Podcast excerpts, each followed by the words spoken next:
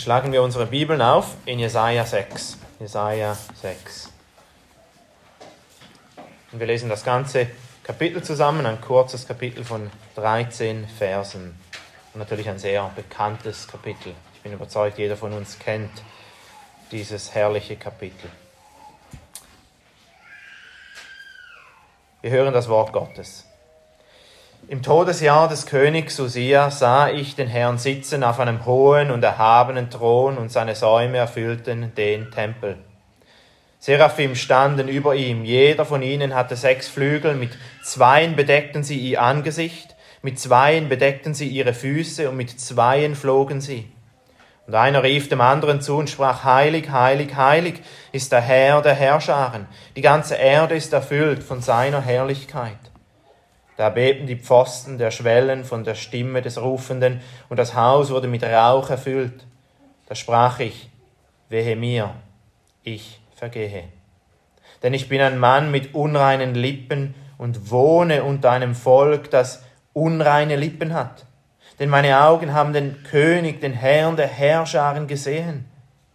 Da flog einer der Seraphim zu mir und er hielt eine glühende Kohle in seiner Hand, die er mit der Zange vom Altar genommen hatte.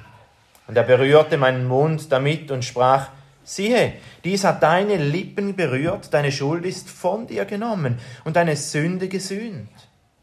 Und ich hörte die Stimme des Herrn fragen, Wen soll ich senden und wer wird für uns gehen? Da sprach ich, Hier bin ich, sende mich. Und er sprach, Geh und sprich zu diesem Volk, hört immerfort und versteht nicht, seht immer zu und erkennt nicht. Mache das Herz dieses Volkes unempfänglich und mache seine Ohren schwer und verklebe seine Augen, damit es mit seinen Augen nicht sieht und mit seinen Ohren nicht hört und damit sein Herz nicht zur Einsicht kommt und es sich nicht bekehrt und für sich Heilung findet. Und ich fragte, wie lange her? Er antwortete, bis die Städte verwüstet liegen, so dass niemand mehr darin wohnt und die Häuser menschenleer sein werden und das Land in eine Einöde verwandelt ist.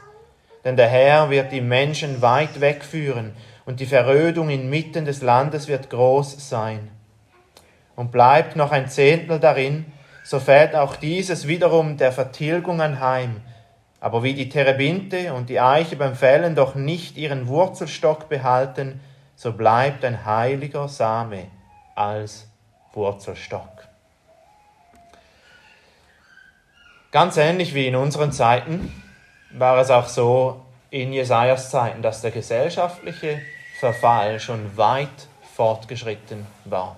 Und zwar lesen wir davon in all den vorigen Kapiteln, Kapitel 1 bis 5 und dann auch später, Kapitel 10, lesen wir viel davon, wie der Zustand des Volkes war. Kapitel 5, Vers 8 heißt es, wie die Reichen die anderen wie unterdrückt haben, heißt hier, wehe denen, die ein Haus ans andere reihen, ein Feld zum anderen fügen, bis kein Platz mehr bleibt und ihr allein mitten im Land wohnt. Es scheint so, als ob die reichen Leute ein Haus neben das andere gereiht haben und es nichts mehr übrig, nichts mehr übrig geblieben ist für die Armen. Dann wurden ungerechte Gesetze erlassen. Kapitel 10 lesen wir davon. Dort heißt es in den ersten zwei Versen, wehe denen, also wieder dieser Weheaufruf, dieser Gerichtsaufruf. Und dann heißt es, wehe denen, die ungerechte Gesetze erlassen. Und dann schreiben die bedrückende Vorschriften schreiben, womit sie die Armen vom Rechtsweg verdrängen. Und den Unterdrückten meines Volkes ihr Recht rauben, damit die Witwen ihre Beute werden und sie die Weisen plündern können. Dann wurde allgemein auch, Kapitel 5, Vers 20, wurde Böses gut und Gutes böse genannt. Das Süße wurde sauer genannt und das Saure süß genannt. Das Licht Finsternis und Finsternis Licht genannt. Und es wird sogar auch berichtet hier, wie sie ganz früh am Morgen aufgestanden sind, um Gelage zu feiern, wie sie sich besoffen haben, betrunken waren, wie sie getrunken haben schon früh am Morgen und wie es scheint, dass der Reichtum groß war in dieser Zeit, aber dass das Volk nicht so sehr nach Gott gefragt hat. Ganz ähnlich wie auch heute. Und zusätzlich zu all dem ist es dann geschehen, dass auch Usia gestorben ist. der König Usia, was wir hier lesen Kapitel 6, Vers 1. Und das war ein guter König. Es wird berichtet davon, dass er ein guter König war. Er hat zwar eine große Sünde einmal getan, dass er im, im Tempel hat er geopfert, was er nicht tun sollte, aber grundsätzlich war es in seiner Herrschaft, war das Land stabil, hatte Wohlfahrt und Wohlstand. Er hatte eine mächtige Armee mit einer großen Schlagkraft. Und 52 Jahre lang gab es Stabilität in Israel und in Juda. Es gab Stabilität in Juda vor allem. Und es gab Friede. Aber dann plötzlich stirbt Usia. Und was geschieht jetzt? In dieser Zeit war es nicht so, dass dann einfach ein nächster Bundesrat gewählt wurde, sondern der Sohn wurde König, Jotham in diesem Fall. Und man wusste nicht genau, wie wird jetzt der Sohn regieren? Wie wird der Sohn seines Sohnes regieren? Die hatten absolute Macht. Die konnten tun und lassen, was sie wollten. Was geschieht jetzt? Vor allem, wenn der gesellschaftliche Verfall so weit fortgeschritten war. Was geschieht? Was soll das Volk Gottes tun? Und ohne Zweifel gab es auch in dieser Zeit, obwohl Jesaja in Kapitel 5 vor allem diese Wehe-Ausrufe hat, gab es viele heilige Leute oder sicherlich einen, einen frommen Samen, der übrig geblieben ist, wie Jesaja. Und die haben sich gefragt, ja, was, was geschieht jetzt? Wann greift Gott ein in, dieser in diese Situation? Wann wird sich etwas ändern? Wie lange wird Gott noch zuschauen, wie Ungerechtigkeit hochgehoben wird und die Gerechtigkeit niedergedrückt wird? Und die Leute, die eben gottlos waren, waren diejenigen, die sich natürlich nicht solche Gedanken gemacht haben. Aber ist es nicht auch interessant, wenn diese Ungerechtigkeit hier gezeigt wird, wie es auch oftmals in unserer Zeit ist, was geschieht, geschieht in, der, in der Gesellschaft, dass die größte Sünde des Volkes nicht so sehr die Ungerechtigkeit war, dass sie die Witwen und die Armen bedrückt haben, sondern die größte Ungerechtigkeit und die größte Sünde war, dass sie nicht mehr auf die Stimme ihres Gottes gehört haben, dass ein großer Abfall stattgefunden hat. Aber auch hier wieder ist die Frage, ja, was sollen jetzt die Frommen tun? Was brauchen wir in dieser gegenwärtigen Zeit? Was brauchen wir in der Zeit der Krise? Was brauchen wir? Und was Gott hier Jesaja zeigt, der ja ein frommer Mann war, schon vor seiner Berufung hier, er war Geschichtsschreiber am Hofe Usias. Ohne Zweifel war er wahrscheinlich ein frommer Mann. Es wird uns hier nicht am Anfang seines Dienstes sogar gegeben, seine Berufung, sondern in Kapitel 6. Was brauchen die Frommen? Was brauchen wir in unserer Krisenzeit? Und die Antwort ist Erweckung. Erweckung. Was ist Erweckung? Und das sehen wir hier in diesem Kapitel. Und ich möchte unter diesem Titel Erweckung vier Punkte anschauen, weil das ist genau diese vier Punkte sind die Eigenschaften einer wahren Erweckung. Erster Punkt, Gottes Erkenntnis. Zweiter Punkt, Selbsterkenntnis. Dritter Punkt, Erkenntnis des Evangeliums. Und ein vierter Punkt, Bereitschaft zu dienen. Bereitschaft zu dienen. Lass uns den ersten Punkt anschauen. Gottes Erkenntnis. Erweckung ist Gottes Erkenntnis. Und das ist das, was wir als Volk Gottes bitter nötig haben. Ja, wir kennen vielleicht die Eigenschaften Gottes, wir können sie aufzählen, wir können sie niederschreiben, aber wirklich eine tiefe Erkenntnis Gottes zu haben, das ist das, was wir brauchen in unserer heutigen Zeit. Und das wird hier Jesaja eindrücklich dargestellt und gezeigt. Wir sehen wiederum, wie es hier heißt, das Todesjahr im König Usia. Dieser König, der weithin auch bekannt war, wie es in zweiter Chronik heißt, eben eine Armee hatte mit großer Schlagkraft, einer gewaltigen Schlagkraft. Und er stirbt. Er stirbt, er hat vielleicht Pläne geschmiedet für die nächsten Jahre, für die nächsten zehn Jahre, aber er stirbt und mit ihm sterben auch seine Pläne. Er muss sich jetzt das Volk Gottes fürchten. Wenn auch jetzt in unserer Zeit gewisse politische Dinge geschehen, wo vielleicht manche von uns sich fürchten und es ist unsicher, was geschieht in der Zukunft. Noch viel mehr in dieser Zeit, ein König ist gestorben, wie wird der nächste König sein? Wird uns bedrücken? Wird er gewalttätig sein? Vielleicht.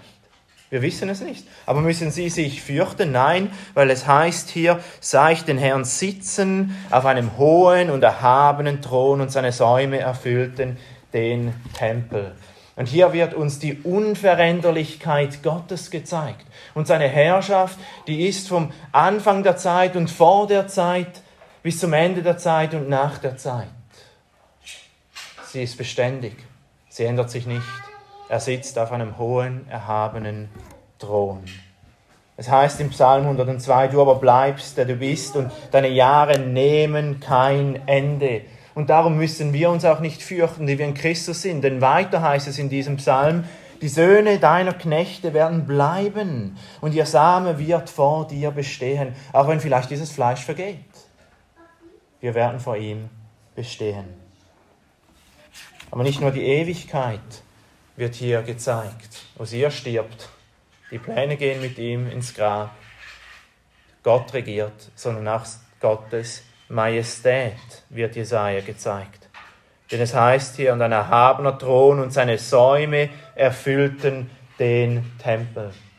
Die Säume werden manchmal auch Schleppen genannt. Das ist dieser Teil von, von dem Kleid des Königs, das nachgezogen wird auf dem Boden. Und der Stoff geht meistens kaputt dabei. Aber das ist auch der Sinn und Zweck. Man konnte zeigen, man konnte es sich leisten, dass der Stoff kaputt geht. Und oftmals war es in der Vergangenheit ein Zeichen, je länger die Schleppen, je länger die Säume, desto majestätischer und adliger war der König. Als die Königin von England eingesetzt wurde, hatte sie Schleppen von 6,5 Meter lang, um genau das zu zeigen, wie majestätisch sie ist. Aber das ist nichts im Vergleich zu den Säumen und den Schleppen, die wir hier sehen. Denn die erfüllen den ganzen Tempel. Den ganzen Tempel erfüllen sie. Ein relativ großes Gebäude. Und Gott selbst, das wissen wir, hat sowieso nicht Platz im Tempel, wie auch Salomo sagt. Wie kann es sein, dass dieses kleine Haus dich irgendwie fassen könnte? Es sind nur die Säume, es sind nur die Schleppen, die hineinpassen, um zu zeigen, wie majestätisch Gott ist. 1. Könige Kapitel 8, Vers 27 heißt es, siehe die Himmel und aller Himmel, Himmel können dich nicht fassen. Wie viel weniger dieses Haus, das ich gebaut habe. Und dieser Tempel war groß. Nicht so groß wie die größten Gebäude, die wir heute kennen, etwa 50 Meter lang und danach 25 Meter breit und 15 Meter hoch.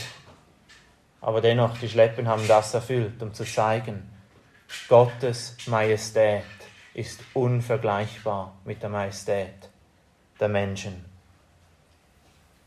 Interessant ist aber auch hier, wie er sagt, Osia sah den Herrn sitzen auf einem hohen und erhabenen Thron. Es heißt, er sah Gott, aber dennoch beschreibt er Gott nicht.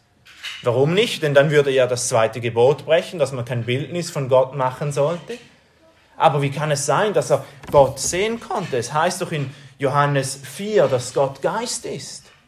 Und dann schreibt Paulus zu Timotheus, schreibt, dass nie jemand Gott gesehen hat, noch zu sehen vermag. Und das stimmt. Die Essenz, die Substanz Gottes, das Wesen Gottes kann niemand sehen. Ist Geist. Aber manchmal kleidet sich Gott in einem Gewand der Herrlichkeit und zeigt sich in seiner Herrlichkeit. Er zeigt seine Herrlichkeit, dass etwas sichtbar ist, nicht Gott und die Substanz selbst, aber dass die Herrlichkeit Gottes sichtbar ist. Und das hat Jesaja gesehen. Das hat Jesaja gesehen. Aber wen ganz genau hat er gesehen? Nun in Johannes Kapitel 12 heißt es, dies sprach Jesaja, als eine Referenz gemacht wurde zu Jesaja 6. Dies sprach Jesaja, weil er seine Christi Herrlichkeit sah. Er sah Christi Herrlichkeit. Er sah Christi Herrlichkeit vor der Fleischwerdung. Er sah seine Herrlichkeit, wie er auf dem ewigen Thron sitzt. Und dann schließlich sieht er noch eine der herrlichsten Eigenschaften Gottes oder er hört sie zumindest. Denn es heißt in Vers 2, Seraphim standen über ihm, jeder von ihnen hatte sechs Flügel, mit zweien bedeckten sie ihr Angesicht, mit zweien bedeckten sie ihre Füße und mit zweien flogen sie. Und einer rief dem anderen zu und sprach, Heilig, heilig, heilig ist der Herr der Herrscharen. Die ganze Erde ist erfüllt von seiner Herrlichkeit. Schauen wir zuerst auf die Seraphim. Die Seraphim, das kommt vom Wort Sarah, vom hebräischen Wort, was heißt so viel wie brennen. Die heißen eigentlich die Brennenden, die beständig vor Gottes Gegenwart sind, die dafür gemacht wurden, um Gott zu preisen, beständig und alle Zeit. Aber dann bedecken sie ihre Augen, weil sie sich nicht würdig erachten, Gott anzuschauen oder seine Herrlichkeit. Ihr Angesicht bedecken sie und dann bedecken sie auch ihre Füße. Was viele Leute spekulieren lässt, was das ganz genau bedeutet. Wir wissen es nicht ganz genau. Es kann sein, dass Füße in dieser Zeit waren, wie es auch oftmals heute noch im Nahen Osten ist, etwas, was Schande bedeutete und man nicht zeigen wollte. Oder weil man äh, dass es auch zeigt, dass man eben mit der Erde verbunden ist, dass man ein Geschöpf ist und eigentlich nicht so viel zu tun hat mit dem Schöpfer selbst. Aber hier sehen wir, wie sie andächtig vor Gott sind und ihm preisen. Heilig, heilig, heilig ist der Herr der Herrscharen. Was, was bedeutet das grundsätzlich, diese Heiligkeit? Das eine, was uns wahrscheinlich zunächst in den Sinn kommt, ist Reinheit. Es bedeutet Reinheit. Gott ist absolut rein. Bei ihm gibt es keine Unreinheit, keine Bosheit, keine Befleckung wie diese Kleider, von denen wir gesprochen haben in Jesaja 64, in unserer Gewissensprüfung. Das gibt es vor Gott nicht. Und er hat auch keine Flecken an sich selbst. Das heißt in Habakkuk 1,13, deine Augen sind so rein, dass sie das Böse nicht ansehen können. Du kannst dem, kannst dem Unheil nicht zuschauen. So rein ist er. Aber das Zweite, was es bedeutet, ist, dass Gott anders ist, als wir es sind. Als eine Illustration, ich glaube nicht an Außerirdische, aber wenn Außerirdische kämen und mich fragen würde, wer bist du, was bist du? dann könnte ich sagen, ich bin so wie er oder ich bin so wie sie. Wir sind alle Menschen. Gott kann das nicht. Wenn ihn jemand fragt, wer er ist, sagt er, ich bin der ich bin. Neben mir gibt es keinen anderen. Keiner, der so ist wie ich. Und ist es dann nicht gewaltig, wenn Jesus Christus sagt, der Mensch geworden ist, der ewige Sohn Gottes, wer mich gesehen hat, hat den Vater gesehen ich bin wie der Vater. Sodass wir eben wissen, wer Gott ist. Und dann bei dieser Deklaration und Verkündigung, was sagen sie noch zu der Heiligkeit? Sagen sie auch, heilig ist der Herr der Herrscharen, die ganze Erde ist erfüllt von seiner Herrlichkeit und das trotz des Zustandes des Volkes. Manche von den Frommen haben vielleicht gedacht, nun, das ist doch ein Hohn, wie sich das anhört. Hier gibt es keine Herrlichkeit. Nicht mal in unserem Land gibt es die Herrlichkeit Gottes. Schau mal, wie die Gesellschaft aussieht. Aber dennoch zeigt sich die Herrlichkeit Gottes überall. Wenn vielleicht auch nicht hier, aber vielleicht am anderen Ende der Welt. Und es ist auch eine Prophezeiung, weil in Jesaja sehen wir immer wieder, wie ganz speziell betont wird im ganzen Buch Jesaja, dass eines Tages alle Nationen Gott anbeten werden. Und durch den Dienst Jesajas, durch den Dienst Jeremias gab es einen heiligen Samen, das dem Gericht hervorgekommen ist. Wegen ihnen, zu einem gewissen Grad, kam Jesus Christus. Und Jesus Christus hat seine Apostel hinausgesandt in die ganze Welt. Und heute ist die Herrlichkeit Gottes wirklich überall zu sehen. Und wir beten, dass sie noch mehr sichtbar wird. auch in der Zukunft. Ja, Jesaja erkannte Gott. Er erkannte Gott. Und das nicht, dass er ihn vorher nicht gekannt hätte. Er hat die Eigenschaften Gottes gekannt. Er wusste von der Geschichte mit Mose. Er wusste von diesem brennenden Busch. Er wusste, wie Mose schnell die Schuhe ausziehen musste, wie er erschrocken war. Aber jetzt hat er Gott noch tiefer erkannt, noch klarer erkannt als vorher. Er hat wirklich mehr gesehen. Was bedeutet dann diese Ewigkeit Gottes? Was bedeutet dann die Majestät Gottes? Es ist nicht nur ein Wort, sondern es bedeutet wirklich etwas. Und Gott hat ihm das gezeigt. Gott hat ihm das gezeigt. Und das Gewaltige ist, hat nicht gesagt, oh, das kenne ich schon, oh Gott, zeig mir etwas Neues. Wie viel Mal hören wir Prediger etwas sagen, oh, das kenne ich ja schon. Rechtfertigung kenne ich ja schon. Heiligkeit Gottes kenne ich ja schon. Jesaja tut das nicht. Denn sobald er es wirklich erkennt, was das bedeutet, trifft es ihn in das Herz hinein. Diese Größe und Majestät und Heiligkeit Gottes. Einfach intellektuelle Erkenntnis, das bläht auf. Einfach die Bibel auswendig zu kennen, kann man. Paulus wusste wahrscheinlich die Bibel oder das Alte Testament zu großen Teilen einfach auswendig. Aber wirklich Gott erkannt hat er erst dort auf der Straße nach Damaskus.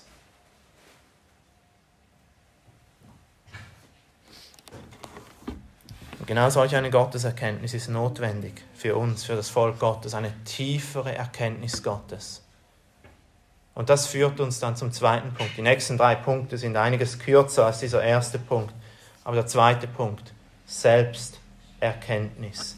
Selbsterkenntnis. Wie ist Jesajas Reaktion?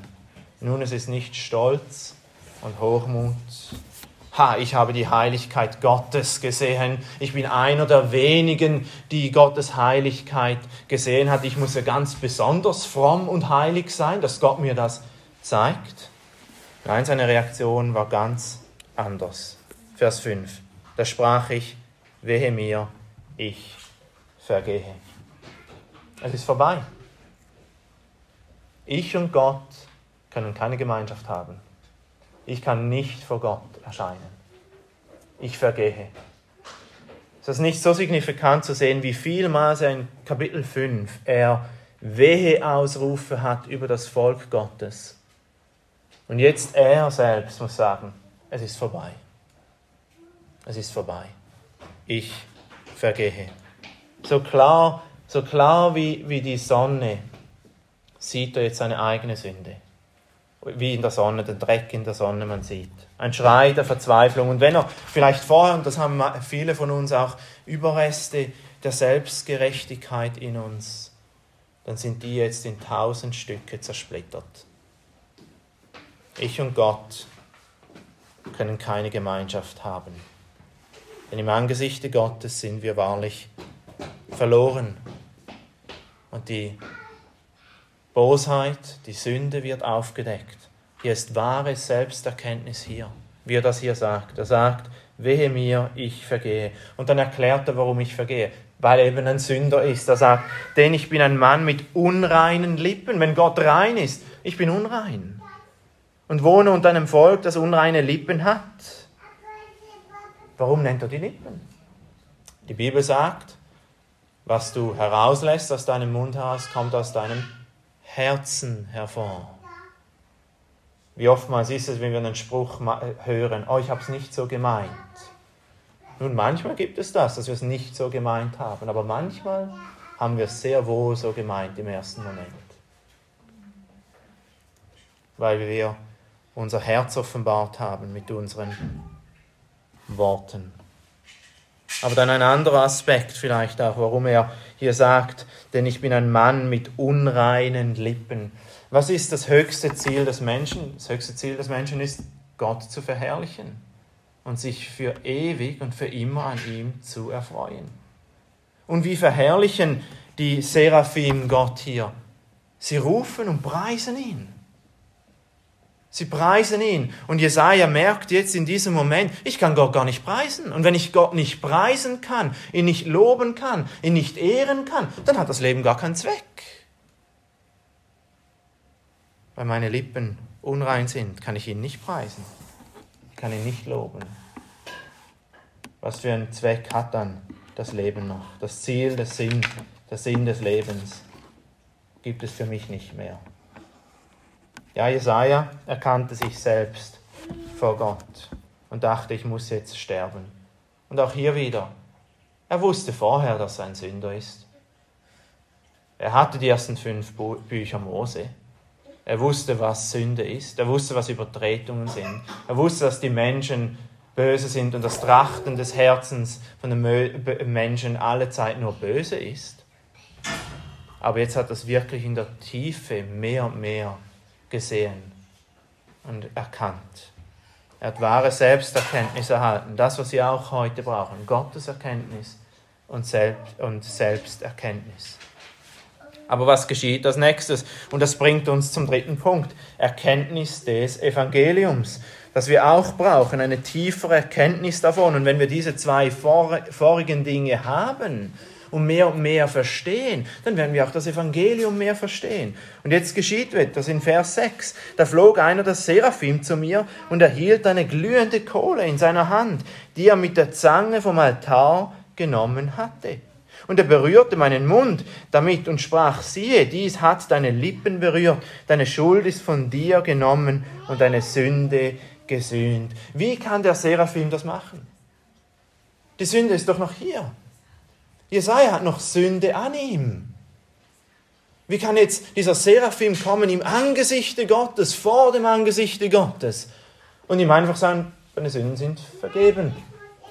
Deine Sünden sind vergeben. Er hat ja schon selbst, Jesaja, sein, sein Urteil gesprochen. Er hat ja nichts mehr, das er Gott bringen könnte. Hat auch nichts, das er Gott bringen konnte. Auch in der Vergangenheit nicht. Aber wie kann er dies nun tun?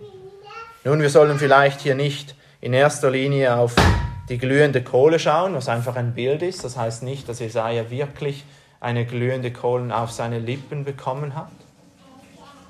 Aber von wo diese Kohle genommen wurde, dieses kleine glühende Stück genommen wurde. Denn es heißt in Vers 6 im zweiten Teil, dass er es mit einer Zange vom Altar genommen hat. Vom Altar genommen hat. Und was ist der Altar? Es ist ein Bild auf ein Opfer, das gegeben wird. Ein Opfer, das natürlich im Alten Testament oder die Opfer, die gegeben wurden, die Sündopfer, die Schuldopfer und so weiter und so fort, die ein Bild auf Christus waren. Aber hier lesen wir nicht, dass ein Lamm auf diesem Altar war oder etwas anderes. Wir lesen nur von dieser, diesem Kohlestück. Aber das Opfer, das kommen wird, war da. Aber in diesem Moment war er auf dem Thron. Das ist genau der gleiche, der dort bei Jesaja auf dem Thron war. Das ist genau der gleiche, der runtergestiegen ist, seine Schleppen hinter sich gelassen hat, den Thron hinter sich gelassen hat und sich selbst auf diesen Altar gelegt hat. Und nur darum ist es diesem Seraphim möglich zu sagen, deine Sünden sind dir vergeben und deine Sünden sind gesühnt worden. Deine Schuld ist von dir genommen und deine Sünde gesühnt. Und selbst wenn Jesaja diese Dinge sieht und sieht, okay, meine Sünden werden gesühnt werden. Wenn er wusste, dass jemand kommen wird, der für mich sterben wird auf diesem Altar, dann konnte bereits dazu mal schon sagen mit Paulus zusammen über den Herrn Jesus Christus, der mich geliebt hat und sich selbst für mich hingegeben hat. Und auch dieses Verständnis hat ihm Gott hier eingebrennt in sein Herz hinein, so dass er eben frohlocken und jauchzen kann, wenn er dieses diese, diese Erkenntnis dieses Evangeliums hat und noch ein tieferes Verständnis dafür hat, als er das vorher hatte. Und auch das brauchen wir heute. Und sollen wir dafür beten. Und schließlich, was dann daraus herauskommt, ist eine Willigkeit zu dienen. Der vierte und der letzte Punkt. Das sehen wir dann in den nächsten Versen, denn dann heißt es dann in Vers 8, und ich hörte die Stimme des Herrn fragen, wen soll ich senden und wer wird für uns gehen? Da sprach ich, hier bin ich, sende mich. Hier bin ich, sende mich. Und das trotz all den Schwierigkeiten, die auf ihn warteten. Gott sagt ihm sogar, sie werden nicht auf dich hören. Sie werden nicht auf dich hören. Und dennoch hat Jesaja gepredigt. Dennoch wollte er dienen, diesem Herrn, den er gesehen hat. Und diesem Herrn, der ihm die Sünden vergeben hat. Und das heißt ja dann, wie sie nicht hören werden in Vers 10 und Vers 9. Und er dann fragt, mit Schmerzen im Herzen sicherlich Jesaja, wie lange her? Und er sagt, bis alle Städte verwüstet sind, bis das Gericht gekommen ist. Aber schlussendlich gibt auch Jesaja Hoffnung und er sagt, doch noch ihren Wurzelstock behalten, diese Eiche, so bleibt ein heiliger Same als Wurzelstock. Ja, für diesen heiligen Samen, dein heiliger Same geblieben ist, bis Jesus Christus gekommen ist, musste Jesaja predigen, so dass Gottes Herrlichkeit dann in der ganzen Welt gezeigt wird, schlussendlich. Und es ist nicht gewaltig, wie der Herr solche Leute bei sich gehalten hat, die kaum Frucht in, ihrer, in, ihren, in ihrem Dienst gesehen haben. Die Leute haben nicht gehört. Wir denken an Jeremia, 40 Jahre gepredigt. Und es scheint, als ob niemand zugehört hat, bis auf drei, vier Leute. Immer wieder gepredigt, gepredigt. Aber wisst ihr, wer höchstwahrscheinlich von der Zeit her in Jerusalem war, als Jeremia gepredigt hatte? Als ein kleiner Junge? Daniel. Daniel. Jerusalem war nicht so groß, dass man sich verpassen konnte in Jerusalem, wenn ein Prophet gepredigt hat. Daniel hat zu 99 Prozent Jeremia gehört predigen als kleiner Junge. Natürlich gewisse Spekulation, aber wie viel hat er behalten, was Jeremia gesagt hat? Was Jeremia vielleicht nie selbst erfahren hat in seiner Zeit. Und für uns ist es natürlich so, wenn wir, wenn wir mehr Gotteserkenntnis haben, mehr Selbsterkenntnis und mehr Erkenntnis des Evangeliums und dann Willigkeit zu dienen haben, ist das ja nicht so, dass wir als Propheten ausgesandt werden oder alles Prediger herausgesandt werden, sondern jeder im eigenen Leben, in dem Kleinen, wo wir dienen können, sei es am Arbeitsplatz, sei es in der Familie, sei es in der Schule, sei es im Studium, sei es in der Lehre. Überall dort können wir dienen. Wir müssen nicht denken, wir müssen wahnsinnig große Dinge für den Herrn tun, aber einfach treu zu leben und willig sein zu dienen. Und merke, merke das, dass dies auch nicht eine Selbstverwirklichung ist, sondern dass es ein Dienst ist, den wir tun. Manchmal können wir diese Dinge auch verwechseln. Aber der Segen wird ganz sicherlich kommen, wenn wir eine Willigkeit haben zu dienen.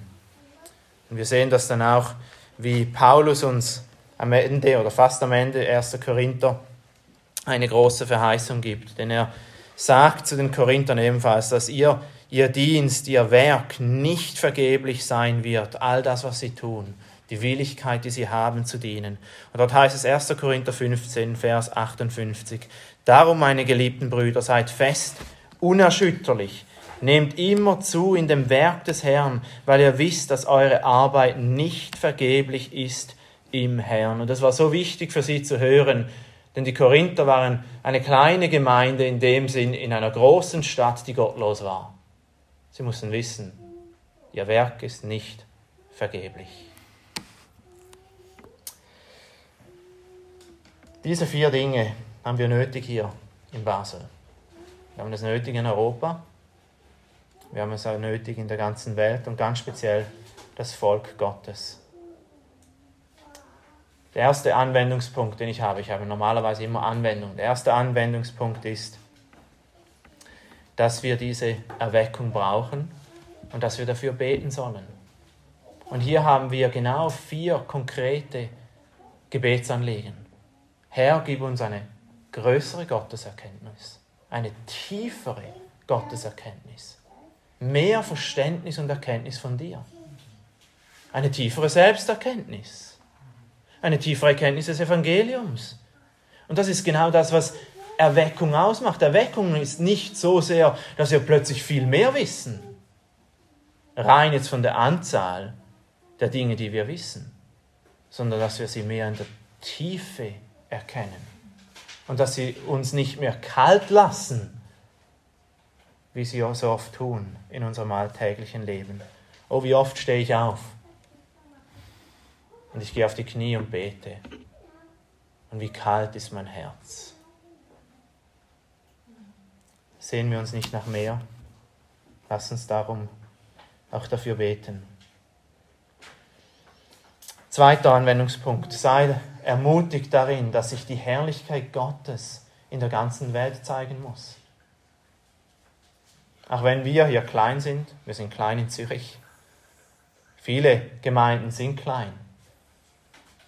Aber sollen wir jetzt denken, nun, das ist vorbei, sondern ein Tag der kleinen Dinge? Nein, wenn Jesaja Verheißungen hat auf, das, auf die Zeit des Evangeliums, ist es nicht eine Zeit kleiner Dinge.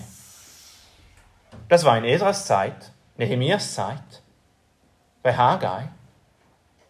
Aber wie heißt es in Jesaja 54? Das wird zitiert von Paulus im Galaterbrief, dass die Unfruchtbare plötzlich viele Kinder haben wird. Dass sie das Zelt breit machen soll. Das wird auf die Gemeinde verheißen und gesprochen über die Gemeinde. Und wir sollen wirklich Zuversicht haben. Herr, du kannst auch in unserer Zeit noch wirken. Denn es ist genau der gleichmächtige Gott, wie auch war, als er das Volk aus Ägypten herausgeführt hat, oder wie auch war in der Zeit der Apostelgeschichte. Das Wort Gottes kann genau gleich noch wirken. Und dann der dritte und letzte Anwendungspunkt. Empfange Vergebung, wie Jesaja Vergebung empfangen hat. Und wir sehen hier, Jesaja ist die ganze Zeit eigentlich passiv. Was ist hier? Das Einzige, was er merkt, ich bin ein Sünder. Ich bin ein Sünder. Aber der Herr gibt ihm Vergebung und er hat es empfangen als ein Geschenk. Und das wollen wir auch. Immer wieder, jeden Tag. Herr, danke, wie wir es auch getan haben, etwas früher im Gottesdienst. Wir wollen dir Vergebung erhalten. Lass uns beten. Herr, wir flehen dich an, wir flehen dich wirklich an, dass du uns mehr Gotteserkenntnis gibst, mehr Selbsterkenntnis, Herr. So oft können wir über unsere Sünden nachsinnen und sie dir auch bekennen, Herr. Aber Herr, wirklich die Dunkelheit der Sünde verstehen wir so wenig. Gib uns mehr Erkenntnis davon. Aber Herr, dass wir dann gleichzeitig auch dein Evangelium heller und schöner leuchten sehen, Herr. So hell wie die Sonne. Und dass wir dann auch bereit sind, dir zu dienen. Amen.